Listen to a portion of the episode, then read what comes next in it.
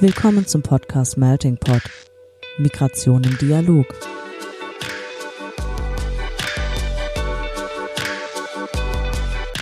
In diesem Podcast sprechen wir mit NachwuchswissenschaftlerInnen aus verschiedensten Fachgebieten, die zum Thema Migration forschen. Ein Einblick also in die Migrationsforschung über die Grenzen wissenschaftlicher Disziplinen hinweg – Organisiert wird der Podcast vom Nachwuchsnetzwerk des Interdisziplinären Zentrums für Integrations- und Migrationsforschung an der Universität Duisburg-Essen. Laut dem Global Trends Report der UNHCR waren Ende 2022 weltweit mehr als 108 Millionen Menschen auf der Flucht. 40 Prozent davon sind Kinder. Der Anstieg von 19 Millionen Menschen vom Jahr 21 auf das Jahr 22 als höchster Anstieg seit UNHCR aufzeichnet, macht auch die hohe Relevanz der Fluchtforschung deutlich. Das Themenspektrum der Fluchtforschung umfasst unter anderem Hintergründe, Bedingungen, Formen, Infrastrukturen und Folgen von Flucht, rechtliche Dimensionen, Resettlement, Teilhabe, Rückkehr und Diskriminierung und Rassismus. Dieses Spektrum wird von unterschiedlichen Disziplinen und mit unterschiedlichen Methoden erforscht. Die Fluchtforschung ist also ein sehr interdisziplinäres und breites Forschungsfeld. Sie ist seit den 80er Jahren international etabliert und hat in Deutschland durch die Fluchtmigration im sogenannten langen Sommer der Migration 2015 und 16 einen Aufschwung erlebt. Auch unsere beiden Gäste für die heutige Folge engagieren sich in der Fluchtforschung. Dr. Birgit Glorius ist Professorin für Humangeographie mit dem Schwerpunkt Europäische Migrationsforschung an der TU Chemnitz. Sie forscht unter anderem zur Prozesshaftigkeit von Migration und ihren Folgen für Herkunfts- und Ankunftsregionen, zu Transnationalismus und auch zu lokalen Konstellationen der Flüchtlingsaufnahme. Und unser zweiter Gast, Dr. Marcel Berlinghoff, ist Historiker und derzeit am IMIS, das Institut für Migrationsforschung und interkulturelle Studien der Uni Osnabrück. Seine Arbeitsschwerpunkte sind unter anderem Migrationspolitik, humanitäre Flüchtlingsaufnahme und europäische Zeitgeschichte. Er ist derzeit unter anderem wissenschaftlicher Mitarbeiter im BMBF geförderten Projekt Flucht, Forschung und Transfer. Hallo Birgit und hallo Marcel. Schön, dass ihr da seid. Hallo Andrea. Hallo. Meine Mitmoderatorin heute ist Merve. Hallo Merve. Hi. Hallo Merve. Hi. Und heute haben wir eine Special-Folge in mehrfacher Hinsicht. Wir stellen zwei Bücher vor, wir haben zwei Personen auf Besuch und eine der Personen haben wir bereits zum zweiten Mal eingeladen. Vielleicht erinnern sich manche unserer regelmäßigen HörerInnen an die Folge im November 21, als wir mit Marcel über historische Migrationsforschung gesprochen haben. Und jetzt gehen wir über zu den Entweder-Oder-Fragen, die heute ja. auch so ein bisschen anders gestellt werden, weil es darum geht, dass Birgit und Marcel sich auf eine Antwort einigen. Und zwar bewerbt ihr euer Buch ja zum Beispiel hier in unserem Podcast oder eure Bücher oder auch auf Twitter. In was würdet ihr, wenn ihr ein anderes, breiteres Publikum erreichen wollen würdet, und ihr müsst euch jetzt einigen, wo würdet ihr bewerben? Auf TikTok oder auf Instagram? Marcel, sind wir schon bereit für TikTok? Ja, Klar. Auf jeden Fall. Wir tanzen unsere Wir tanzen unsere Bücher, würde ich auch sagen. Also TikTok. Also bleiben wir gespannt auf äh, die TikTok-Bewerbung äh, der Bücher, aber vorab erstmal natürlich bei uns in der Folge. Und um welche Bücher geht's überhaupt? Äh, Birgit, würdest du kurz anfangen, welches Buch du uns heute vorstellen wirst und danach gerne Marcel? Genau, also ich stelle heute das ganz frisch herausgekommene Handbuch Flucht- und Flüchtlingsforschung, Handbuch für Wissenschaft und Studium vor, im Nomos Verlag erschienen und herausgegeben von Tabea Scharrer, Marcel Berlinghoff, Olaf Kleist und meine Wenigkeit. Ja, vielen lieben Dank. Marcel, du hättest ja auch das Buch vorstellen können, aber nein, du willst ein anderes Buch uns heute vorstellen.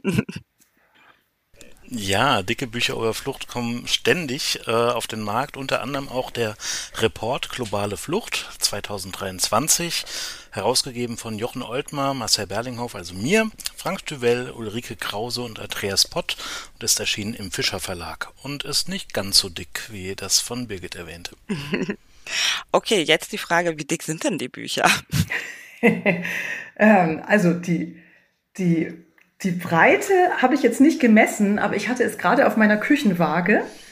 ähm, und habe, und äh, habe macht man bei Babys ja auch, also ein frisch geborenes Buch, äh, bringt äh, in dem Fall auf die Waage 1580 Gramm. Ja, also für ein Baby wäre das ein problematisches äh, Untergewicht, aber für ein Buch ist es ein sehr ordentliches Gewicht, würde ich mal sagen. Proper auf jeden Fall, ja. Proper, genau. Und es hat, das kann ich dann auch noch ähm, sagen, es hat ähm, 882 Seiten. Mhm. Genau. Ähm, der Report Globale Flucht ist nicht ganz so schwer und auch nicht ganz so dick. Ich habe es ähm, nicht gewogen. Ich würde sagen, es ist daumendick, wenn ich so meinen Daumen dran halte. Hat 280 Seiten, ist ein Taschenbuch ähm, und davon kriegt man ein paar mehr in die Tasche, in den Rucksack, kann es besser mitnehmen, äh, wenn man unterwegs ist oder auch jemand einfach mal in die Hand drücken. Sehr schön. Ich merke schon ein kleines Buchbattle und dass wir verschiedene Maßstäbe auch jetzt heranziehen, äh, wie wir quasi sagen, wie groß oder dick diese Bücher sind. Das ist auf jeden Fall sehr, sehr spannend. Natürlich habt ihr ja unterschiedliche Ziele, die Bücher ja unterschiedlich, äh, auch groß und dick und breit. Und daher die Frage, Birgit, an dich, äh, welche Zielsetzung hat das Handbuch Fluchtforschung? Das Handbuch Fluchtforschung ähm, hat so eine klassische Handbuchzielsetzung, nämlich einen breiten Überblick über ein Forschungsfeld zu bieten. Und ähm, dieses Handbuch ähm, hat in Deutschland oder in der deutschen, im deutschen Sprachraum äh, einfach noch keinen Vorgänger. Also der ähm, etablierte Vorgänger in dem Bereich der Fluchtforschung ist das Oxford Handbook, of Refugee and Forced Migration Studies und ähm, das sehr solide ist und äh, tatsächlich eben die das Nachschlagewerk.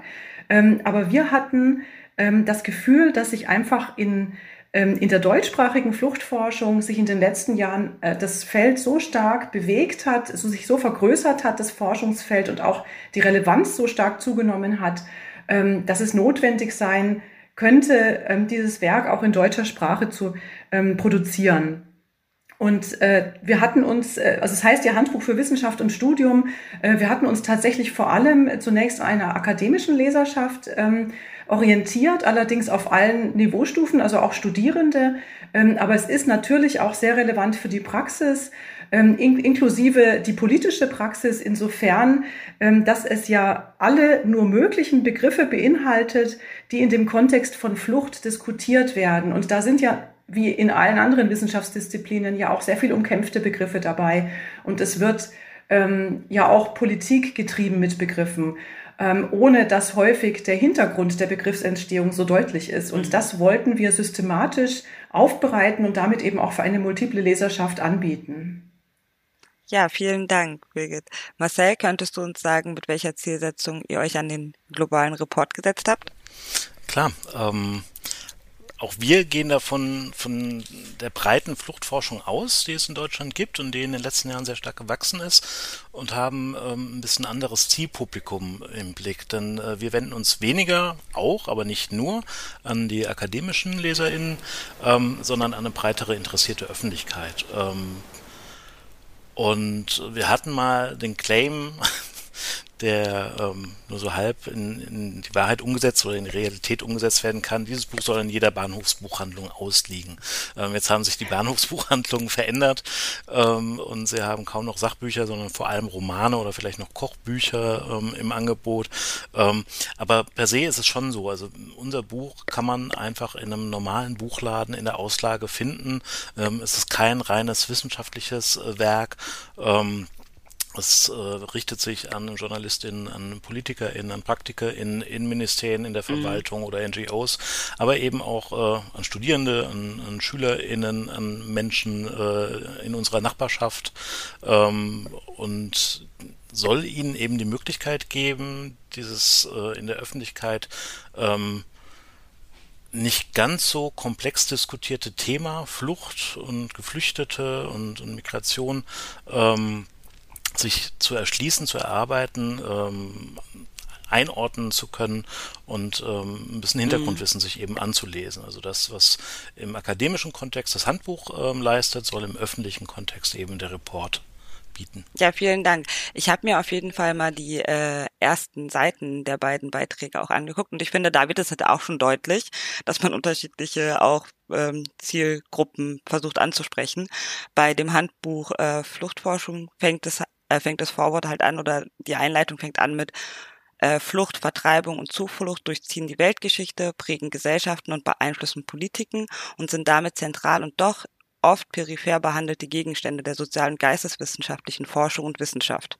Das ist der erste Satz in dem Handbuch. Da merkt man halt auch tatsächlich quasi, dass es auch komplexere Themen versucht auch in ihrer Komplexität irgendwie zu erfassen. Und beim globalen Report ist der erste Satz wesentlich kürzer, weil der lautet einfach, Flucht ist eine globale Herausforderung.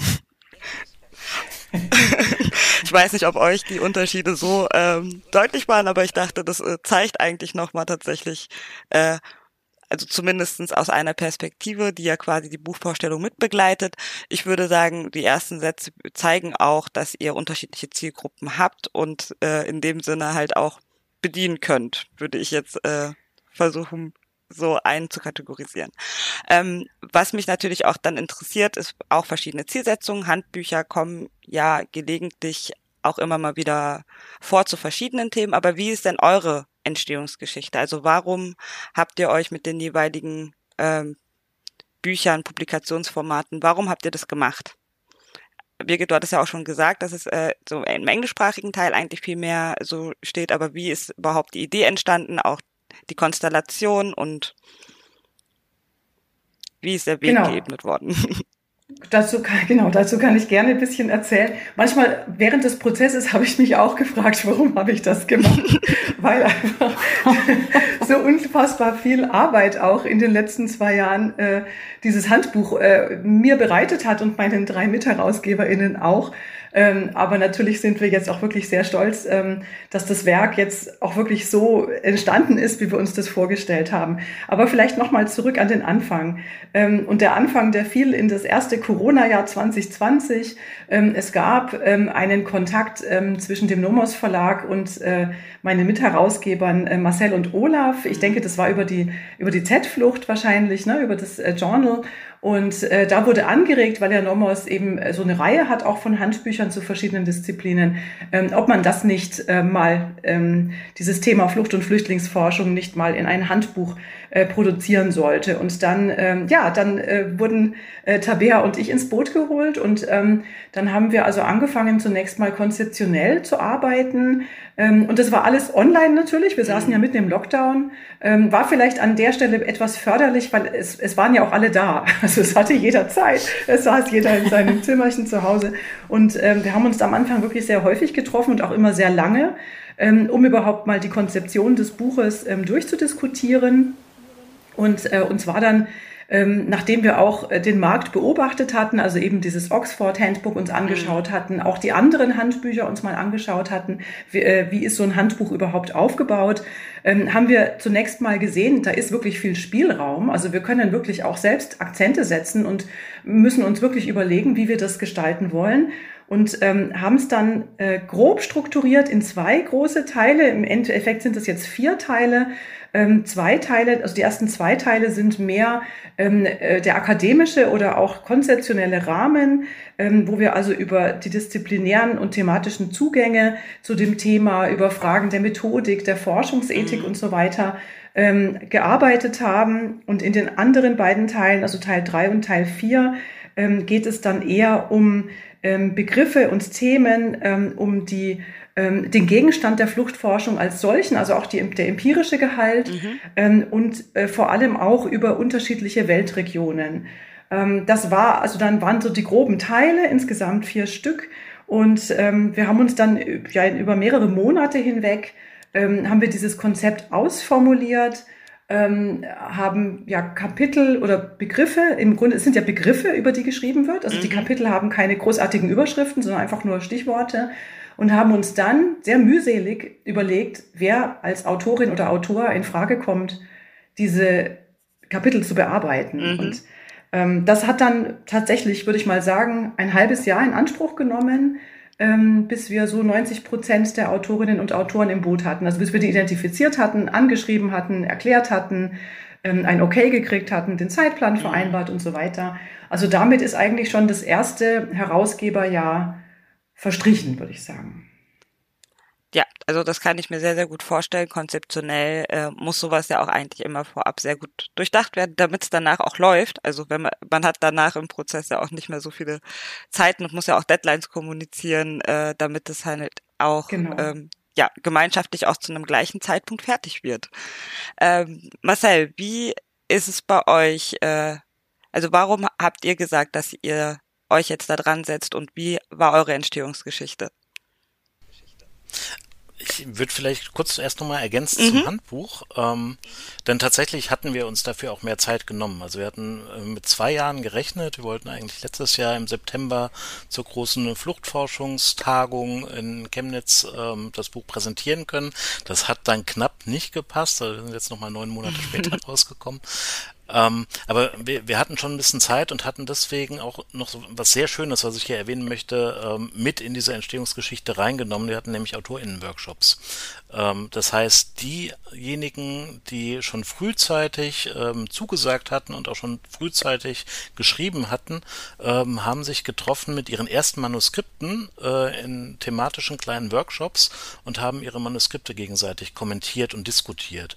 Und ich glaube, das ähm, hat zum einen dem Commitment, Teil mhm. dieses äh, Handbuchteams zu sein, ja, äh, sehr geholfen ja. und hat vor allem die, die Beiträge nochmal deutlich besser gemacht. Wir hatten das auch im Nachhinein zum Teil, dass äh, Kolleginnen äh, uns darauf hingewiesen haben, äh, wenn hier und dort äh, noch was anders geschrieben oder besser erklärt oder was fehlen würde ähm, und die, die Beiträge insgesamt verbessert werden konnten. Aber diese Workshops, die wir ich glaube, im Frühjahr und Sommer 21 Richtig. hatten. Es genau. ist schon eine ganze März, Weile April her. 21 war es gewesen. Ja. Das war auch in diesem ersten Jahr drin. Genau. Ähm, die, die haben, davon hat das Handbuch extrem profitiert. Und das ist richtig.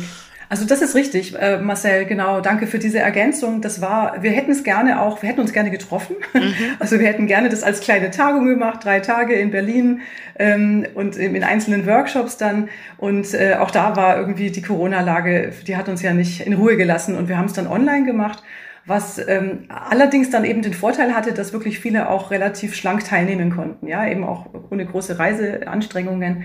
Und ähm, das Feld ist ja wirklich sehr, sehr heterogen. Es ist multidisziplinär. Es ist durchaus nicht so, dass alle Akteurinnen sich überhaupt kennen. Mhm. Und ähm, wir haben die dann zwar schon so in großen Themengruppen ähm, geordnet, ähm, aber es war dann wirklich so, dass es, ähm, dass wir sehr, sehr intensive Diskussionen hatten und ähm, eigentlich alle, die da beteiligt waren an diesen AutorInnen-Workshops, ähm, das auch nochmal zurückgereicht äh, äh, haben an uns, dass sie, da, dass sie das enorm äh, wertvoll fanden, äh, auch den, den Kontakt, auch dieses gegenseitige äh, Review, die Diskussion der Beiträge.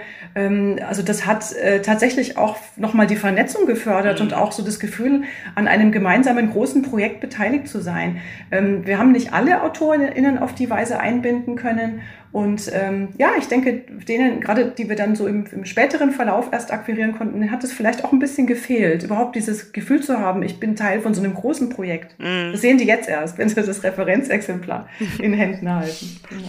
Ach, wie schön. Aber das hat's das hat uns natürlich auch erleichtert, ähm, dass wir da mit so offenen Armen seitens der Autorin empfangen wurden und dass sie sich darauf eingelassen haben, weil es für die ja auch äh, eigentlich unbezahlt viel Arbeit ist. Ähm, und klar, am Ende kriegen sie dann ein schönes Buch in die Hand gedrückt und, und sind Teil des Ganzen. Ähm, aber da wurde es uns auch leicht gemacht von vielen, vielen, die mitgemacht haben.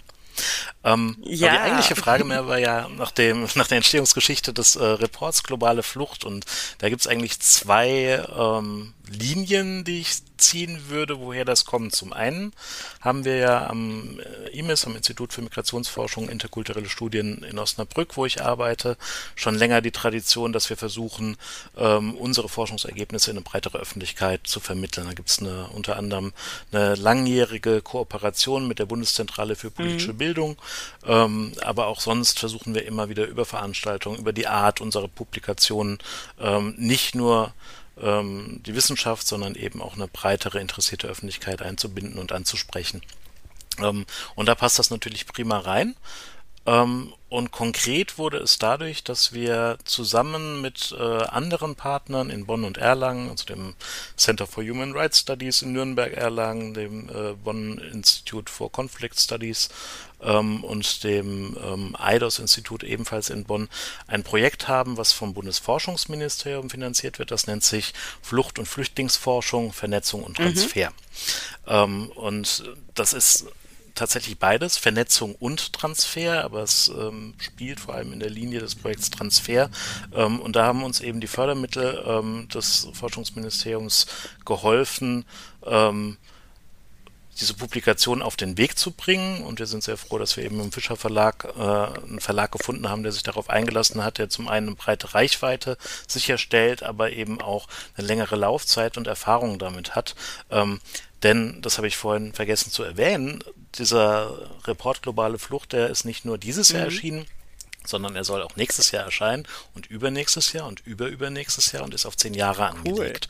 Cool. Ähm, das heißt, ähm, ähnlich wie zum Beispiel der Grundrechte-Report, der ebenfalls in dem Verlag erscheint, oder man kennt vielleicht noch den Fischer Weltalmach, ähm, also so langjährige Reihen sind in dem Verlag ähm, etabliert.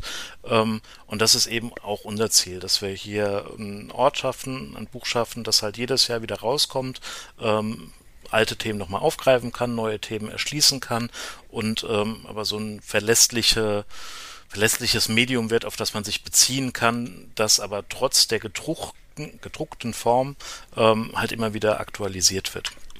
Ähm, und das heißt, dass wir einerseits eine langjährige Perspektive haben mit dieser Buchreihe und andererseits aber nicht so viel Zeit hatten wie jetzt bei dem Handbuch, äh, drei Jahre, sondern wir haben das tatsächlich innerhalb von einem Jahr, also nachdem wir ein Konzept entwickelt hatten, mit verschiedenen Verlagen gesprochen hatten, den Verlag gewonnen haben, äh, das ganze vertragliche regeln konnten, war es dann Sommer 22 mhm. und dann wussten wir, okay, im Frühjahr 23 soll es rauskommen. Äh, jetzt brauchen wir aber schnell mal Autorinnen und Autoren und Beiträge und die sollen gut und verständlich sein. Das heißt, ähm, das äh, zweite Halbjahr 22 und auch noch der, der Januar 23 äh, war eine sehr konzentrierte Arbeit, insbesondere äh, von Jochen Oltmer, der das zusammengefügt hat und zusammen mit der Lektorin des Verlags alles nochmal durchgegangen ist. Ähm, weswegen die Beiträge ein bisschen aktueller sein können, aber auch müssen, weil der Anspruch eben da ist, ähm, als bei dem Handbuch. Ähm, aber es eben auch diese Möglichkeit gibt, Themen dann nochmal aufzugreifen oder nochmal zu verändern. Also beispielsweise hatten wir jetzt was, einen, einen schönen Beitrag äh, von Petra Bendel ähm, zum europäischen, äh, zur europäischen Flüchtlingspolitik. Ähm, ja, da hat sich dann halt drei Wochen nach Erscheinen des Buches mhm. äh, doch nochmal deutlich was verschoben. Ähm, aber das können wir im nächsten Jahr dann wieder aufnehmen und schauen, was sich bis dahin verändert hat. Das heißt, wenn ich da gerade eine Zwischenfrage äh, stellen darf, dann seid ihr auch schon, also quasi das eine ist raus und ihr seid schon längst am nächsten dran, richtig? Ganz genau. Wir sind jetzt gerade am Akquirieren neuer Autorinnen. Manche haben schon zugesagt, manche sind schon am Schreiben, andere fehlen uns noch. Ähm, aber genau, der, der Plan für die 24er Ausgabe steht. Jetzt müssen nur noch alle Beiträge auch zusammenkommen. Ja, das heißt aber, der Plan für 24 steht, aber 25, 26, das äh, steht wahrscheinlich grob, aber noch nicht im Detail, weil sich das ja quasi wahrscheinlich auch versucht, an Aktualität zu orientieren. Genau, wir haben, ähm, also wir haben ja feste Rubriken, die hatte ich vorher noch nicht genannt. Also wir haben immer ein Fokusthema. Ähm, wir haben eine Rubrik, die nennt sich Berichte von der Grenze, wo wir eben Grenzregionen, wo Migration und Flucht ähm, sichtbar werden, in den Blick nehmen. Ähm, es geht um Flüchtlingsschutz, es geht sowohl um Weltregionen, die sonst nicht so im Fokus stehen in der deutschen oder europäischen Debatte, als auch äh, um Deutschland als, als Ziel von Flucht ähm, wir haben eine kulturelle Rubrik ähm, und nochmal so eine, wir nennen das nachgefragt und nachgelesen. Ähm, wo es eher darum geht, äh, nochmal ältere Texte sich anzugucken oder Zahlen zu hinterfragen oder Begriffe zu hinterfragen und, und das nochmal, diese Diskussion, Überlegungen verständlich darzulegen. Und diese Rubriken bleiben gleich. Mhm. Ähm, und dann haben wir natürlich immer Ideen, was könnte reinpassen, was passt vielleicht ins, ins übernächste Buch, ähm, in die übernächste Ausgabe, äh, welches Thema könnte man nochmal schieben, wo haben wir jetzt zu viel äh, Afrika und zu wenig Südamerika drin beispielsweise. Also wir haben viele viele Ideen und, und können da eben und müssen auch reagieren auf aktuelle ähm, Veränderungen im, im globalen Fluchtgeschehen, ähm, haben aber gleichzeitig auch den Anspruch, dass wir jetzt nicht nur äh, den, den aktuellen Themen hinterherrennen, denn damit mhm. sind wir immer zu spät. Wenn wir jetzt dieses Jahr im Sommer die Themen festsetzen könnten, vielleicht noch bis November was Aktuelles reinbringen, aber ähm, tatsächlich kommt das Buch ja dann im April oder Mai nächstes Jahr raus und dann ist vieles ja auch schon wieder überholt oder veraltet. Ähm, weswegen es ja immer die Frage ist, will man ein gedrucktes Buch oder macht man es nicht doch eher online? Ähm, aber wir haben uns hier schon für das Buch entschieden, ähm, nicht nur weil wir Büchernerds sind, sondern weil man da auch ganz gut mal was nachschlagen kann und was nachlesen kann. Und das Fokusthema in diesem Jahr ist wahrscheinlich Ukraine.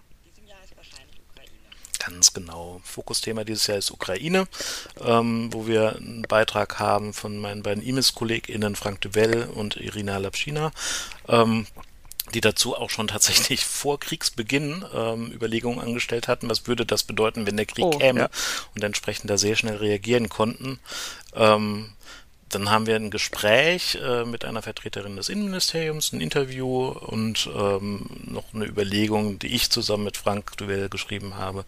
Ähm, welche Lehren lassen sich denn jetzt aus diesem akuten Umgang mit Flucht aus der Ukraine ziehen für die zukünftige, äh, für den zukünftigen Umgang mit Flucht aus anderen Weltregionen? Ähm, haben aber auch beispielsweise ein Gespräch mit Katharina Lump, die ähm, für UNHCR in Deutschland äh, die Leiterin ist. Und, und das Thema kommt an verschiedenen Stellen immer wieder, auch wenn es um mhm. Flucht und Bildung, den Weg in den Arbeitsmarkt geht und ähnliches. Äh, die Unterstützung ukrainischer Geflüchteter in Deutschland ähm, haben wir noch weitere Beiträge, die das Thema anreißen, die jetzt aber nicht in, in dieser Rubrik des Fokusthemas drin sind. Ja, danke, Birgit. Was mich da natürlich äh, also auch nochmal die Frage stellen lässt, habt ihr im Handbuch das Thema Ukraine auch aufnehmen können? Äh, ja, gute Frage. Ähm, da greife ich vielleicht ein bisschen aus. Wir haben äh, natürlich die Region Ukraine aufgenommen in unserem regionalen Teil, in dem Teil 4 des Handbuchs, äh, wo ja die verschiedenen mhm. Weltregionen als äh, Regionen, in denen Flucht Vertreibung und auch Flüchtlingsaufnahme stattfinden. Ähm, allerdings war das so, dass die meisten Beiträge unseres Handbuchs im Februar 2022 schon fertig geschrieben waren und äh, viele AutorInnen tatsächlich nachgefragt haben, was sollen wir tun? Sollen wir da jetzt noch eine Ergänzung reinmachen? Aber wir waren dann einfach auch im, A, waren wir im Produktionsprozess schon so weit fortgeschritten, dass das nicht mehr so sinnvoll war, außer, wie mhm. gesagt, in den regionalen Beiträgen, also zum Beispiel der Beitrag über Polen, hat natürlich äh, dieses Thema der Aufnahme von so vielen mhm. ukrainischen Geflüchteten auch ähm, ganz stark im Mittelpunkt genommen äh, und was sich dann auch in der, in der in politischen Agenda in Polen verändert hat. Aber in anderen äh, Bereichen äh, war das nicht mehr so gut möglich, aber es entspricht im Grunde auch ähm, unserer grundsätzlichen Idee, äh, und das haben wir auch den AutorInnen vor der oder bei der Beauftragung auch mitgeteilt, dass sie die Beiträge so mhm. verfassen sollen, dass ähm, sie ähm, ja etwas überzeitlich sind. Also wenn man mhm. sich das nochmal vorstellt, wir haben ja in diesem äh, äh Handbuch, ähm, das 882 Seiten hat, insgesamt 83 Beiträge, die in der Regel äh, tatsächlich so glossarartige Stichwortbeschreibungen sind. Also ein Stichwort, zum Beispiel Agency oder Vulnerabilität oder Externalisierung. Und in, auf vier bis sieben Seiten dann wirklich eine konzise Darstellung, was ist das für ein Begriff, wo kommt er her, wie wird er im Kontext von Flucht, Migrationsforschung verwendet, ähm, welche Forschungsergebnisse gibt es dazu, welche Desiderate gibt es noch? Ähm, und welche Verbindungen zu anderen Begriffen. Ähm, und wenn man sich diese Struktur so durchdenkt, ähm, dann sind ähm, sage ich mal, Informationen, die auf äh, Aktualität hinweisen, also auch zum Beispiel Zahlen, äh, irgendwelche Zahl Ankunftszahlen oder irgendwelche Veränderungen, die von einem Jahr auf das nächste passieren, ähm, sind jetzt nicht unbedingt im Sinne eines Handbuches. Es geht hier wirklich eher darum, ähm, auch mit, mit Begriffen arbeiten zu können, die im mhm. Diskurs eine Rolle spielen. Und ähm, wenn ich jetzt zum Beispiel ähm, diese, die, die jetzigen Diskussionen um die Veränderungen, äh, die sogenannte Reform äh, des gemeinsamen europäischen Asylsystems äh, mir so anschaue, äh, wie häufig da über Externalisierung gesprochen wird, würde ich hier einfach allen empfehlen, äh, mal unser Handbuch aufzuschlagen. Ähm, ich tue das jetzt gerade mal und blättere ein bisschen und äh, finde dann eben äh, bei den äh, Begriffen, die sich mit der Regulierung von Schutz und Mobilität ähm, beschäftigen. Einen Beitrag von mhm. Laura Lambert, Externalisierung Und äh, da hat man dann tatsächlich diesen kompakten Hintergrund, was ist das für ein Begriff, Begriff was bedeutet das, ähm, was gibt es dazu für Forschung, was wird auch an Kritik geübt an dem Begriff und an dem politischen, an der politischen Praxis oder an dem Prozess. Äh, man hat ein Literaturverzeichnis, in dem man ähm, Hinweise bekommt der Autorin, äh, welche weiterführende oder Grundlagenliteratur hilfreich ist. Und man hat Querverweise in dem Beitrag Externalisierung, der anhand von Begrifflichkeiten, die in dem Fließtext verwendet werden, auf andere lesenswerte Beiträge in dem Handbuch verweist. Und so kann man tatsächlich auch mhm. ähm, sein, sein Wissensbestand sehr zielgerichtet aufbauen und damit auch informierter mitdiskutieren. Ähm, und das wünschen wir uns natürlich auch. Also selbst wenn wir gesagt haben, es ist mehr für die Akademie, ähm, wünschen wir uns natürlich mhm. auch, dass äh, zum Beispiel auch ähm, in, im politischen Diskurs Klar. einfach einfach diese Begriffe mit Sorgfalt verwendet werden und mit diesem Hintergrundwissen. Ich habe gerade noch kurz eine Rückfrage, wenn ich mal reingrätschen darf, Merve. Birgit, du hast gesagt, ihr habt auch verschiedene Regionen aufgenommen. Und ich frage mich jetzt gerade, wenn ich mich jetzt in das Buch, das Marcel gerade vorstellt, reinversetze, würde ich dann von mir aus die fünf größten Herkunftsländer 2022 nehmen oder die größten Aufnahmeländer oder Länder von Binnenvertriebenen. Wie geht man da dann vor, wenn das ein mhm. Handbuch ist, das äh, etwas zeitloser sein soll? Also ich glaube fast, dass das die größte Herausforderung für unsere AutorInnen war, diese Regionenbeiträge zu verfassen. Mhm. Wir haben alle Weltregionen drin. Und ähm, wir haben, wir können natürlich nicht alle Länder abdecken. Also dann wäre das hier nicht ein Handbuch, sondern es wäre eine ganze Regalmeter. Ähm, ja. Äh, das heißt, wir haben uns überlegt, wie können wir die Weltregionen ähm, so sag ich mal, zusammenfassen, ähm, dass wir auch äh, im, im Kontext von Flucht eben wichtige Mobilitätsbeziehungen abdecken können. Ähm, und natürlich auch den Blick richten auf äh, die Autorinnenlandschaft. Also wer kann über bestimmte Regionen überhaupt schreiben? Und ähm, mhm. das war tatsächlich, denke ich, eine harte Nuss. Also die, die ähm, auch diese AutorInnen hatten äh, den Auftrag, ähm, ihre Region auf ähm, ja, sieben Buchseiten darzustellen. Also das sind 25.000 Zeichen, das ist jetzt wirklich nicht viel. Äh, und mhm. da tatsächlich ähm, die wesentlichen Charakteristika äh, des Mobilitätsregimes im Kontext von Flucht, ähm, wichtige äh, Ereignisse, ähm, die Flucht ausgelöst haben oder die Aufnahme von Geflüchteten ausgelöst haben, äh, eben darzustellen. Mhm. Und um sich da vielleicht auch mal eine Vorstellung zu machen, wir haben zum Beispiel ähm, äh, den, äh, einen, einen Beitrag, äh, der heißt Südliches Afrika, also Subsahara-Afrika. Wir haben einen Beitrag, der heißt Zentralamerika. Ähm, da sind sehr viele verschiedene Länder, die jeweils auch eigene Migrationsregime haben, aber die dennoch ähm, als eine Region sehr viel Verbindungen zueinander haben, auch was Fluchtmigration äh, anbelangt. Und ähm, mhm. das, das ist abgedeckt ähm, in diesen Beiträgen. Ähm, häufig ist es so, dass hier mehrere AutorInnen an einem Beitrag beteiligt waren, einfach weil wir ähm, diese unterschiedlichen Kompetenzen dann auch ähm, bei unterschiedlichen Personen suchen mussten und gefunden haben. Und wir, das ist auch der Bereich, in dem unsere AutorInnenschaft am internationalsten ist. Also da waren auch etliche Beiträge dabei, ähm, die wir auf Englisch akquiriert haben und dann ins Deutsche übertragen haben. Mhm. Mhm. Auch nochmal, wenn ich auch nochmal zu dem Blog noch eine Frage stellen darf, bevor du übernimmst, Andrea. Ähm, du meintest ja auch, es ging, geht auch darum, bestimmte Begriffe nochmal genauer zu beleuchten. Könntest du nochmal für unsere Zuhörerinnen, die das Inhaltsverzeichnis vielleicht nicht vor sich äh, liegen haben, sagen, welche Begriffe waren für dich besonders wichtig, dass sie da drin sind? Natürlich, äh, wahrscheinlich sind es natürlich alle. Natürlich würde man nicht auch noch ein paar mehr Begriffe haben, aber auch Begriffe hättest du niemals wollen.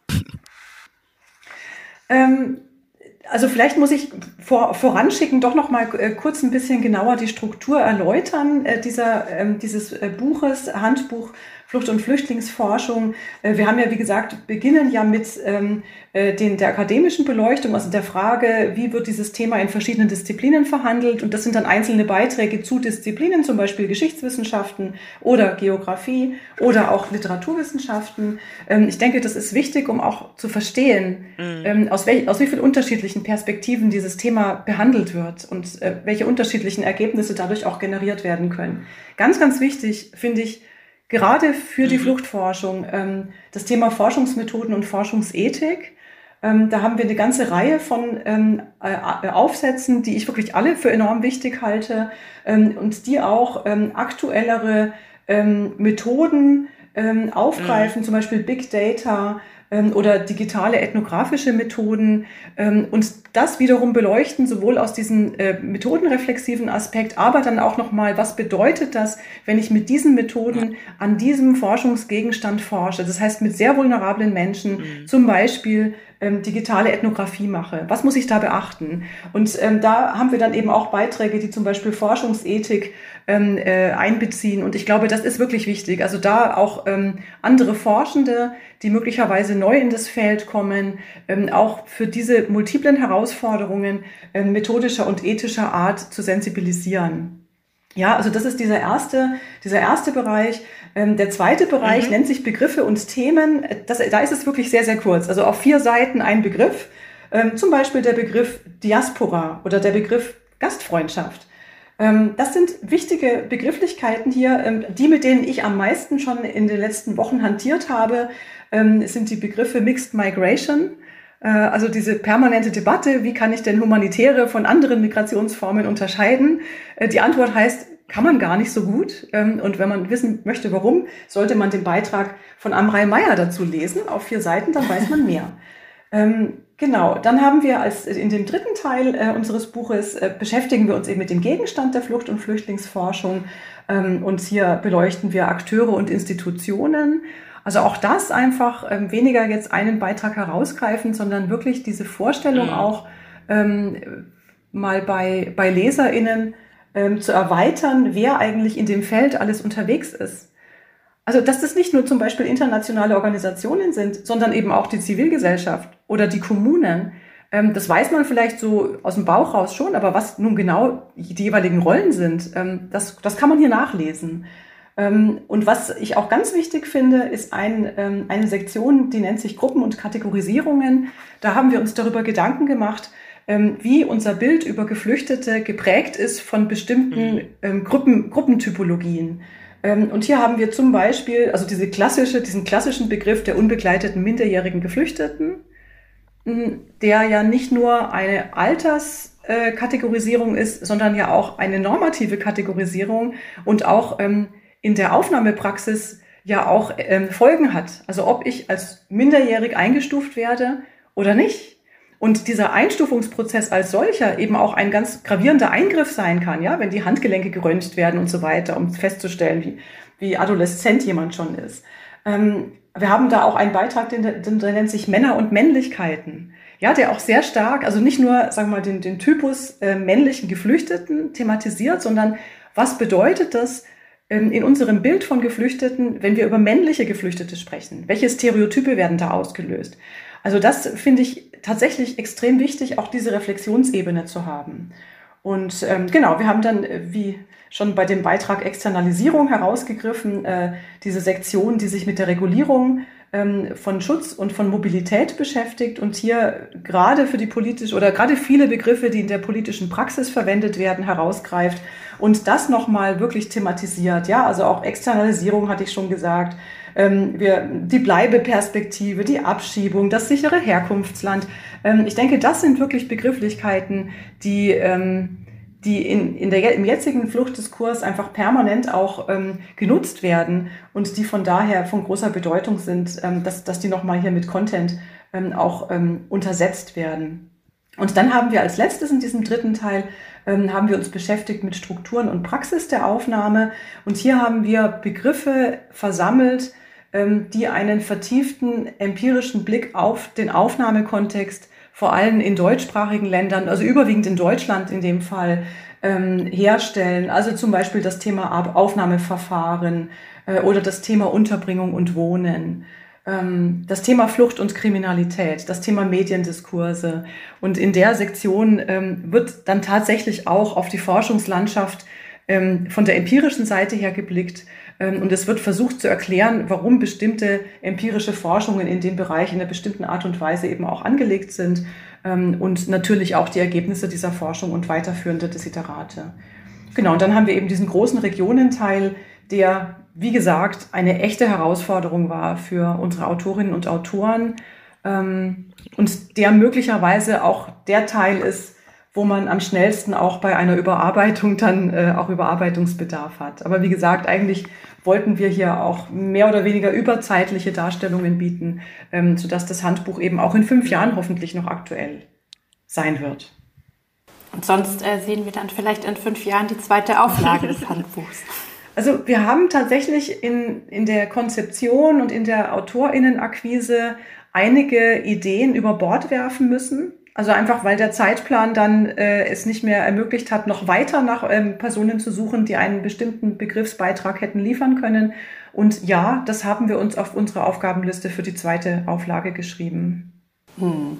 Und natürlich wollen wir auch das Feedback abwarten unserer Leserinnenschaft äh, der ersten Auflage äh, und nehmen da wirklich gerne auch Hinweise und Anregungen entgegen, äh, die wir dann in die zweite Auflage gerne integrieren also gerne auch nochmal ein Aufruf quasi an unsere äh, genau. Innenschaft. Äh, falls ihr einen wollt, meldet euch. Ganz genau, ja. Ja, danke euch beiden für diese ja, inhaltlichen Einblicke in die beiden Bücher. Ähm, ich würde jetzt ganz gerne noch bisschen mehr über den Prozess erfahren, weil ja auch ein bisschen die Idee war, äh, anhand der beiden Bücher vielleicht auch die unterschiedlichen Prozesse darzustellen, die einerseits so ein Handbuch mit sich bringt und andererseits ein Report oder eine Publikationsreihe auch. Und als erstes würde mich noch interessieren, Ihr habt schon ein bisschen erzählt über die Autorinnenschaft. Ähm, also es gab äh, in beiden Fällen jetzt keinen offenen Call, und auch kein ähm, Double-Blind Peer-Review-Verfahren, wie man das irgendwie von Journals oft kennt. Aber vielleicht wollt ihr mal noch erzählen, wer eigentlich die AutorInnen in euren Bändern sind. Also jetzt nicht namentlich, ich glaube, das ähm, würde zumindest beim Handbuch auch eine sehr lange Liste jetzt werden, sondern eher, wie seid ihr an die Leute gekommen? Ähm, was, was sind das für Leute? Habt ihr lauter professorale Ebene drin oder auch Promovierende oder ja, so ein bisschen was über die AutorInnen-Zusammensetzung erzählen.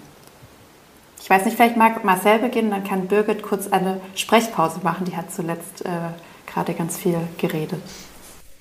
Ja, gerne.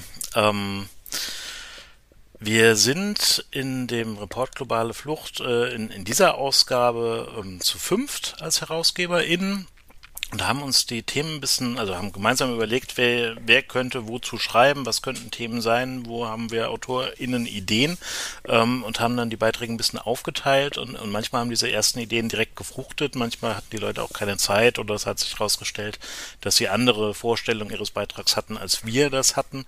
Ähm, aber da hat jeder sozusagen ein bisschen aus seinem persönlichen Netzwerk einerseits geguckt. Ähm, zum Zweiten haben wir in dem übergreifenden FFVT, also Flucht- und Flüchtlingsforschung, Vernetzung und Transferprojekt, ähm, noch andere ähm, Bereiche, die wir bespielen, unter anderem Fellowship-Programm, wo wir internationale Kollegen und Kolleginnen eben zu uns an die Institute holen und die haben wir zum Teil eben auch akquiriert als Autorinnen und Autoren, das auch äh, gezielt so gedacht und werden wir auch äh, fortführen. Ähm, beispielsweise bei den Beiträgen zu Äthiopien ähm, oder zu Venezuela. Ähm, Okay, Venezuela war jetzt äh, eine Kollegin, die, die hier in Deutschland tätig ist. Ähm, aber da, das ist sozusagen der zweite Schrank, dass wir aus den Fellowship-Programmen Autorinnen akquirieren. Ähm, und dann hatten wir eben auch den Anspruch, dass wir wo es möglich ist und dann natürlich auch inhaltlich sinnvoll, ähm, auch Menschen äh, mit eigener Fluchterfahrung hier auch zu Wort kommen lassen. Dass nicht nur über Geflüchtete gesprochen wird, sondern eben auch von Geflüchteten und das jetzt nicht nur, naja, du bist geflüchtet und äh, kannst uns bestimmt was Tolles sagen, wie das so ist, mhm. damit wir das endlich mal verstehen, ähm, sondern natürlich muss das da auch ähm, entweder in Interviewform einen, direkten Bezug geben ähm, oder dass die Menschen tatsächlich auch nicht nur Geflüchtete sind, sondern eben auch wissenschaftliche Kolleginnen und Kollegen, ähm, die das eben auch gelernt haben und deren Job es ist, darüber zu schreiben ähm, oder eben zu sprechen. Äh, und letztlich haben wir in, in diesem Bereich, weil wir gesagt haben, okay, wir wollen nicht nur Bleiwüsten und Text äh, haben äh, und, und nur äh, Sach- und Fachbeiträge, sondern das ähm, auch nochmal aus anderen, eher künstlerischen Perspektiven äh, beleuchten. Das ist uns jetzt in der ersten Ausgabe so einigermaßen gelungen. Das müssen wir noch ein bisschen verbessern, äh, weil es doch sehr textlastig wieder geworden ist, aber dass wir eben auch hier mit Künstlerinnen und Künstlern entweder Interviews führen ähm, oder eben Ausschnitte aus ihren Werken, sei es jetzt äh, bildliche Werke, Werke oder äh, Werke im Text. Ähm, das lässt sich ja in Büchern ganz gut unterbringen, besser als Video- oder Audioaufnahmen. Ähm, eben auch zu Wort kommen lassen. So haben wir eben versucht, ein, ein breiteres äh, AutorInnen, eine breitere Autorinnenschaft zusammenzukriegen. Ähm, nicht zu vergessen auch noch Hilfskräfte, die wir bei uns eben auch äh, mit äh, eingebunden haben, beispielsweise für die Fluchtchronik, mhm. die wir weiter fortschreiten wollen. Ähm, das ähm, ist der letzte ähm, Abschnitt, die letzte Rubrik in, in diesem Report, wo wir immer für ein Jahr eine Auswahl treffen an wichtigen Ereignissen, an wichtigen Entwicklungen so dass man das auch weiter fortschreiben und fortlesen kann, äh, um dann in drei, vier Jahren mal zu überlegen, okay, wie war das nochmal 2023 mhm. oder 2022 genau? Wie wurde das damals beschrieben? Vielleicht sehen wir das heutzutage ein bisschen anders.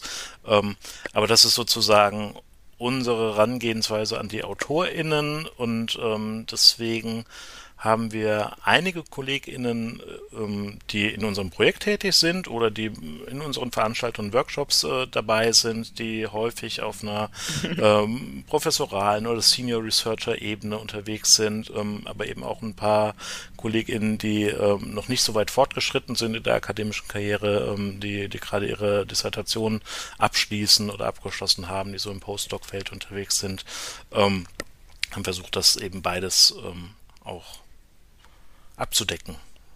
Oder alles abzudecken. Okay. Wie, wie weit es uns gelingt, in den nächsten Ausgaben das beizubehalten. Okay, danke Marcel. Birgit, kannst du noch erzählen, wie das für das Handbuch, wie ihr da vorgegangen seid? Ja, eigentlich ähm, haben wir relativ ähnlich gestartet. Also wir sind ja auch, wir vier Herausgeberinnen, äh, zunächst mal an unterschiedlichen Institutionen verankert und auch in unterschiedlichen Disziplinen unterwegs, also Geschichtswissenschaften, Geografie, ähm, Ethnologie und Politikwissenschaften, so dass wir auch äh, zwar sich überkreuzende Netzwerke haben, aber dann doch eben gemeinsam ein größeres Netzwerk als äh, nur jeder für sich mhm. alleine. Ähm, und äh, wir haben bei der Akquise ähm, dann tatsächlich auch zuerst in unseren Netzwerken gesucht und haben dann ähm, aber natürlich auch ja, hinsichtlich der Expertise, die notwendig ist für die einzelnen Beiträge, dann auch einfach uns gegenseitig Tipps gegeben. Wir hatten ja auch äh, verschiedene Zuständigkeiten für die Betreuung dieser Handbuchteile uns also jeweils dann auch ausgetauscht, wen man vielleicht noch anfragen könnte. Und ähm, es ist natürlich mit eine gewisse Zwangsläufigkeit, dass man Personen erst identifizieren kann äh, als ExpertInnen für, einen, für ein bestimmtes Thema oder für einen bestimmten dieser ähm, Beiträge, ähm, wenn eben schon eine gewisse ähm, akademische Karriere auch ähm, vorangegangen ist. Ne? Also das heißt, ich habe es vorhin auch mal ausgezählt.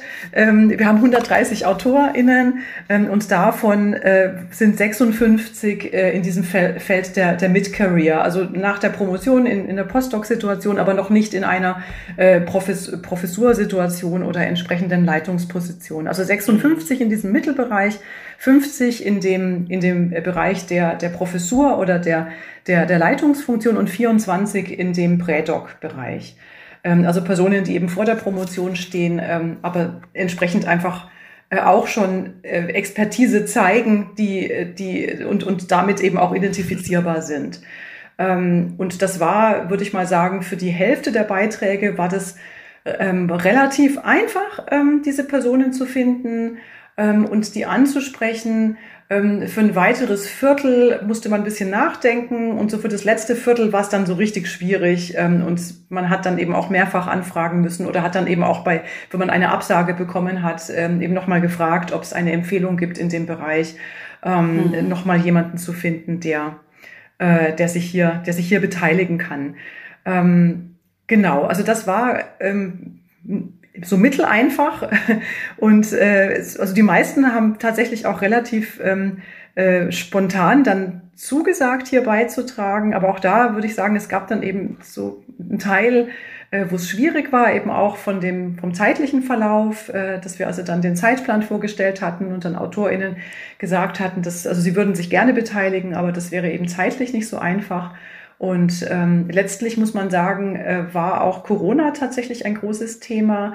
Also wir haben sehr deutlich gemerkt auch, ähm, wie das ähm, auf die, also diese, diese Situation der Lockdowns und der Arbeit im Homeoffice äh, mit Kindern im Schlepptau, die keine Betreuungsstelle haben und so weiter, ähm, wie das eben gerade auch unsere jüngeren ähm, äh, AutorInnen, die eben Mütter oder Väter sind, in ihrer Produktivität beeinträchtigt haben. Also wir haben mhm. viele derartige Rückmeldungen bekommen äh, mit der Bitte eben nochmal großzügig aufzuschieben, ähm, weil man einfach äh, sich über Wochen, über Monate nicht mit seiner Arbeit richtig beschäftigen konnte und dann einfach so einen riesigen, riesigen Überhang hat.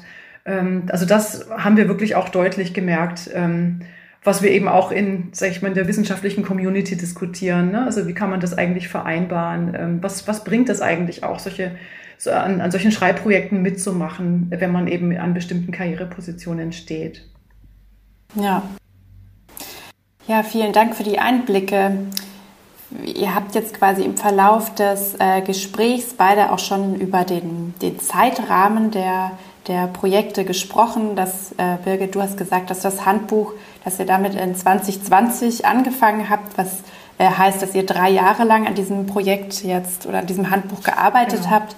Und du, Marcel, hast ja auch schon so ein bisschen angedeutet, dass ihr jetzt quasi angefangen habt mit dem Report. Das heißt, äh, ich gehe mal davon aus, dass es insgesamt so ein Jahr in Anspruch genommen hat, so einen Report, äh, den Report jetzt zu publizieren. Und mich würde jetzt so auch als, als abschließende Frage noch interessieren, wie, wie dann in dieser ganzen Zeit die Zusammenarbeit mit den Verlagen abgelaufen ist. Also ihr habt ja zwei sehr unterschiedliche Verlage auch. Ähm, was, wie war da die Zusammenarbeit so? Was, was haben die Verlage gemacht? Was äh, war äh, Teil der HerausgeberInnen? Ja. Ich glaube, bei mir geht es schneller. Fange ich kurz an. ähm, nachdem also wir, wir haben verschiedene Verlage angefragt und äh, das läuft ja auch meistens dann über Kontakte, die schon bestehen äh, und das hat bei uns Jochen Oltmer übernommen mit dem Fischer Verlag äh, und wir hatten da sehr lange eine mündlich signalisiertes großes Interesse und auch schon einigermaßen konkrete Vorstellungen. Ähm, aber das Projekt muss halt innerhalb des Verlags durch die entsprechenden Gremien, damit Verträge erstellt werden können. Und ähm, da haben wir relativ, also nicht relativ lange drauf gewartet, sondern wir waren natürlich auf glühenden Kohlen und wollten unbedingt beginnen. Ähm, und, und das braucht halt alles seine Zeit. Und nachdem wir dann aber ähm, ein konkreteres Okay hatten, äh, konnten wir auch tatsächlich starten. Ähm, und dann hat der Verlag erstmal gewartet, dass wir auch tatsächlich was schreiben und tatsächlich was liefern. Und ähm, als wir dann das Manuskript äh, abgegeben haben, also das Gesamtmanuskript mit allen Beiträgen, dann hat der Verlag sich dran gesetzt und hat seine eigene LektorInnen ähm, über das Manuskript schauen mhm. lassen und die ist dann gemeinsam mit meinem Kollegen Jochen Oltmar ähm, dieses Manuskript wirklich Satz für Satz, Wort für Wort durchgegangen, hat wow. geguckt, okay, was ist für unsere Leserinnenschaft ähm, verständlich, was nicht, was ist in dem Text, was funktioniert, was nicht. Also ein ähm, sehr umfangreiches und qualitativ hochwertiges äh, Lektorat, was hier vom Verlag, vom Fischer Verlag kam. Ähm, was aber natürlich immer noch mal sehr, sehr anstrengend ist. Aber diese Anstrengung mhm. lohnt sich. Also das ist aus vielen Publikationsprojekten immer die Erfahrung, wenn man eigentlich dachte, man hat es jetzt abgegeben und es ist fertig ähm, und, und jetzt hat man es erstmal vom Hacken, dann geht es nochmal richtig los. und das lohnt sich aber. Ähm, denn letztlich soll das Buch ja gelesen und verstanden und im Zweifelsfall auch noch weitergegeben und weiter produziert werden. Und wenn es nicht gelesen und nicht verstanden wird, dann wird der Verlag das auch nicht weiter publizieren. Also da haben wir natürlich ein großes Interesse dran. Ähm, und dann das war vielleicht ganz spannend jetzt vom Prozess her und da werden wir einfach auch noch viel mhm. weiter lernen und üben. Wir sind natürlich alle erfahren mit wissenschaftlichen Verlagen und was man dann mit Manuskripten machen kann und was nicht und wie man was schon mal weitergeben kann ähm, im Zuge der Vertraulichkeit, dass man jemand schon mal was zuschickt, was drauf zu gucken ähm, und äh, oder dass ähm, vorab an die AutorInnen die Druckfahnen gegeben werden, des tatsächlich ähm, publizierten ähm, Buches dann und Buchmanuskripts, das, das ist bei so einem äh, Publikumsverlag, der davon lebt, dass die Dinger gekauft werden ähm, und der alles dafür tut, damit sie nicht vorher im Internet ähm, umsonst verbreitet werden, ähm, ist das natürlich ein bisschen anders. Und das ist auch etwas, was wir dann eben mit unseren AutorInnen ähm, mhm. aushandeln mussten, dass wir ihnen gerne viel mehr an Informationen und, und an Materialien vorab geben würden, aber das leider nicht können, weil wir es entweder gar nicht haben oder eben äh, mit Blut und Schweiß und Tränen unterschrieben haben, dass wir es nicht weitergeben. ähm, weil die, die Abläufe mit einem Publikumsverlag äh, tatsächlich anders sind als mit einem wissenschaftlichen Verlag was ein schöner Satz als Übergang zu dir, Birgit, wäre. Ja. Wie war das denn jetzt mit dem wissenschaftlichen Verlag? Mit dem wissenschaftlichen Verlag, nämlich dem Nomos Verlag, war die Zusammenarbeit sehr angenehm. Ähm, ich würde das mal so als Lean Management beschreiben. Also man hat uns äh, im Rahmen, im Rahmen dessen, was der Verlag eben so an grundsätzlichen äh, Gestaltungsmöglichkeiten hat oder Gestaltungsvorgaben hat, äh, hier sehr viel Spielräume gelassen, ähm, was positiv sein kann, weil man eben tatsächlich ähm, die Dinge ja auch gestalten kann und da gewisse Dinge auch öffnen kann. Zum Beispiel hatten unsere AutorInnen äh, oder wir konnten unseren AutorInnen äh, praktisch alle Beiträge der anderen AutorInnen auf äh, einer Cloud zur Verfügung stellen. Also wir mussten eigentlich nur unsere AutorInnen fragen, ob also alle einverstanden sind, ähm, ihre Beiträge eben schon für die anderen freizugeben. Und das hatten wir nach diesen Buchworkshops gemacht, einfach damit die ähm, AutorInnen auch äh, sich orientieren können an den Beiträgen der anderen, einfach sehen, wie, wie lösen andere auch dieses Format, ne, diese kurzen vier oder sieben mhm. Seiten, ähm, vielleicht auch mal zu einem, einem Begriff schon mal nachlesen können. Also da war sehr viel Transparenz auch in dem Produktionsprozess, den wir teilen konnten mit unseren AutorInnen. Das ist sicher vorteilhaft. Ähm, Allerdings hat es natürlich auch einige Nachteile, nämlich man muss viel mehr selber machen. Ja, also wir, wir hatten also tatsächlich so in diesem ersten äh, äh halben Jahr äh, mussten wir also dann äh, auch für die Vertragsgestaltung mit den AutorInnen mussten wir also riesen Excel-Tabellen anlegen, um die Daten der AutorInnen zu sammeln. Wir mussten die auch aktuell halten. Ähm, das ist das ist tatsächlich so im, im, im als Nebengeschäft, also immer wieder auch ein anstrengendes Nebengeschäft. Wir hatten mhm. kein Lektorat. Ähm, das heißt, äh, es war tatsächlich so, dass wir vier Herausgeberinnen im Grunde das Lektorat gemacht haben. Ähm, jetzt weiß jeder und jede, die schon mal äh, publiziert hat, wie sensibel man selbst ist, wenn jemand in dem Geschriebenen herumredigiert. Ähm, das heißt, äh, wenn das eben nicht eine Verlagslektorin ist, die da irgendwie so eine neutrale und auch hierarchisch straffe Position hat, sondern eben einer der Herausgeber oder Herausgeberinnen, dann, dann also muss man sozusagen im Feedback auch irgendwie so sensibel formulieren, äh, dass, dass, dass die Kritik auch angenommen wird oder dass die Vorschläge auch angenommen werden.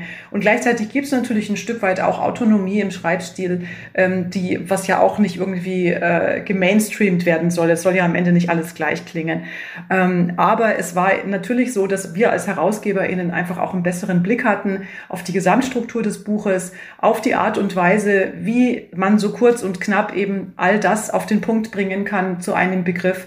Ähm, und wir hatten einfach auch den Überblick über alle anderen Beiträge, so dass wir schon auch äh, darauf bestehen mussten, dass bestimmte Überarbeitungen mhm. auch so vorgenommen werden, wie wir das wollten. Also auch zum Beispiel überlange Beiträge eingekürzt werden.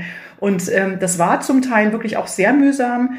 Ähm, und ich denke, wir sind alle vier auch relativ akribische LektorInnen. Also ähm, das, das, also wir haben uns das da die, die selbst auch sehr viel Arbeit gemacht, ähm, aber einfach weil wir auch diese Qualität haben wollten. Ähm, Im weiteren Verlauf ähm, gab es dann Aufgaben, die der Verlag dann für uns mhm. übernommen hat, eben zum Beispiel ein Korrektorat, das heißt mal über äh, Rechtschreibung, über Einheitlichkeit im formalen Stil drüber zu schauen. Ähm, das wurde dann äh, vom Verlag übernommen. Ähm, aber wir hatten hier schon auch einen größeren Anteil auch an diesen, an diesen Fertigstellungsschritten und mussten natürlich dann auch ähm, den Produktionsprozess im Sinne auch von Dokumentenaustausch, äh, ne, auf welcher Cloud wird gearbeitet und so weiter. Ähm, das haben wir im Grunde alles aus eigenen Ressourcen mhm. geliefert. Und äh, ja, das, ich denke, in der Wissenschaft ist es üblich. Weiß auch jeder, dass WissenschaftlerInnen durch Publikationen nicht reich werden. Im Gegenteil, sie können froh sein, wenn sie nicht arm werden, ähm, wenn sie Druckkostenzuschüsse oh, ja. bezahlen müssen, wie das ja bei Monographien üblich ist, ja. Oder ähm, Open Access äh, Gebühren. Oder Open Access Gebühren, genau. Ähm, genau, also in dem Fall mussten wir keinen Druckkostenzuschuss bezahlen. Äh, aber wie man das sehen kann, auch at äh, Open Access ja. ist es eben nicht, das Handbuch. Und das mhm. ist natürlich eine Verlagsentscheidung, auch was so, so die, die äußere Gestaltung anbelangt. Ähm, das gibt's halt ein Style, in dem sind diese Bücher angelegt. Und da ähm, hat man jetzt nicht so sehr viel mit, mitzuentscheiden, mitzugestalten. Ähm, also da gibt's durchaus Unterschiede, würde ich mal sagen. Und es ist natürlich auch äh, als wissenschaftliche Autorin, wissenschaftlicher Autor doch auch so, dass man einiges auch aus der Hand gibt, ähm, also auch Rechte mhm. an, an dem Werk, ähm, was durchaus auch kritisch reflektiert werden kann, ob das alles immer so, so gut und so legitim ist, ähm, zumal man ja nichts dran verdient. Ne? Also bei der Folge hatte ich jetzt auch verdammt viele Flashbacks, muss ich sagen. Ich weiß gar nicht, wie es äh, dir damit geht, Andrea, weil wir haben ja auch zusammen nochmal ein Sammelband veröffentlicht. Das war beim Transkript Verlag und deswegen merkt man natürlich auch nochmal so Unterschiede und Gemeinsamkeiten, die man auch im Rahmen der wissenschaftlichen Verlage nochmal so sieht. Ähm, das fand ich sehr, sehr ja, spannend. Ähm, aber inhaltlich habt ihr mich natürlich total überzeugt. Äh, ich werde mir beide Bücher anschaffen äh, den Report Globale Flucht wahrscheinlich schneller und das Handbuch werde ich mir dann zum Geburtstag wünschen. Ähm, und natürlich freue ich mich auch noch, wenn ihr die TikTok-Folge macht. Aber äh, nochmal an euch. Was ist euch noch sehr wichtig, quasi in der Rubrik Letzte Worte? Was möchtet ihr noch sagen, was hier vielleicht noch untergegangen ist? Äh, Birgit, vielleicht erst du? Äh, ich wünsche dem Handbuch eine breite Leserinnenschaft. Äh, ich wünsche mir, dass viele Menschen, die zu dem Thema mitreden wollen, ähm, informiert mitreden wollen und äh, diese Chance nutzen, gerade in diesem thematischen Feld, in dem sich die Ereignisse immer so überschlagen und ja auch durch die Medien häufig ähm, so aufbereitet werden, dass alles immer so singulär und einmalig erscheint dass man sich durch die Lektüre der einzelnen Beiträge einfach nochmal grundiert und auch nochmal eine Rückschau betreibt, äh, was einfach auch der Entstehungsprozess von bestimmten Begrifflichkeiten, Politikansätzen und so weiter äh, anbelangt und auf der Basis natürlich auch informierter mitsprechen kann. Das würde ich mir sehr wünschen. Das ist ein schöner Wunsch. Marcel, was sind deine letzten Worte? Ja, ich glaube, niemand außer uns Vieren wird äh, zumindest das Handbuch komplett von vorne bis hinten durchgelesen haben oder das jemals vorhaben. Das so ein bisschen wie Telefonbuch auswendig lernen, obwohl es sich sicherlich intellektuell das lohnen wie Bibel lesen, würde ich mal ähm, sagen. aber äh, ich, ich wünsche einfach, dass, äh, oder ich wünsche mir, dass für beide Bücher ähm, sich LeserInnen finden, die aus einzelnen Beiträgen äh, Gewinn ziehen, die ein bisschen äh, vielleicht ihre Perspektiven nochmal verschieben oder die neue Perspektiven dazu kennenlernen um eben reflektierter und informierter ähm, im Bereich von Flucht oder auch Migration allgemein, Politik allgemein, Demokratie ähm, hier neue Anregungen finden und das eben für sich und für ihre Gespräche ähm, nutzen können.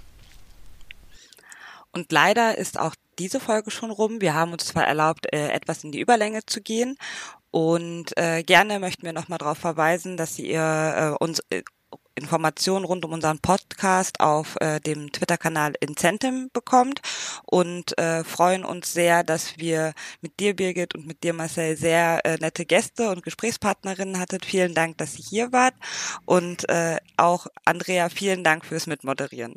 Bis bald. Herzlichen ja, vielen Dank, Dank für die Einladung. Es war uns eine Ehre. Tschüss. Das war's mit dieser Tschüss. Ausgabe des Podcasts Melting Pot. Migration im Dialog. Für mehr Informationen über die Arbeit unseres Netzwerkes und für Updates zum Podcast findet ihr uns auf Twitter unter @incentin.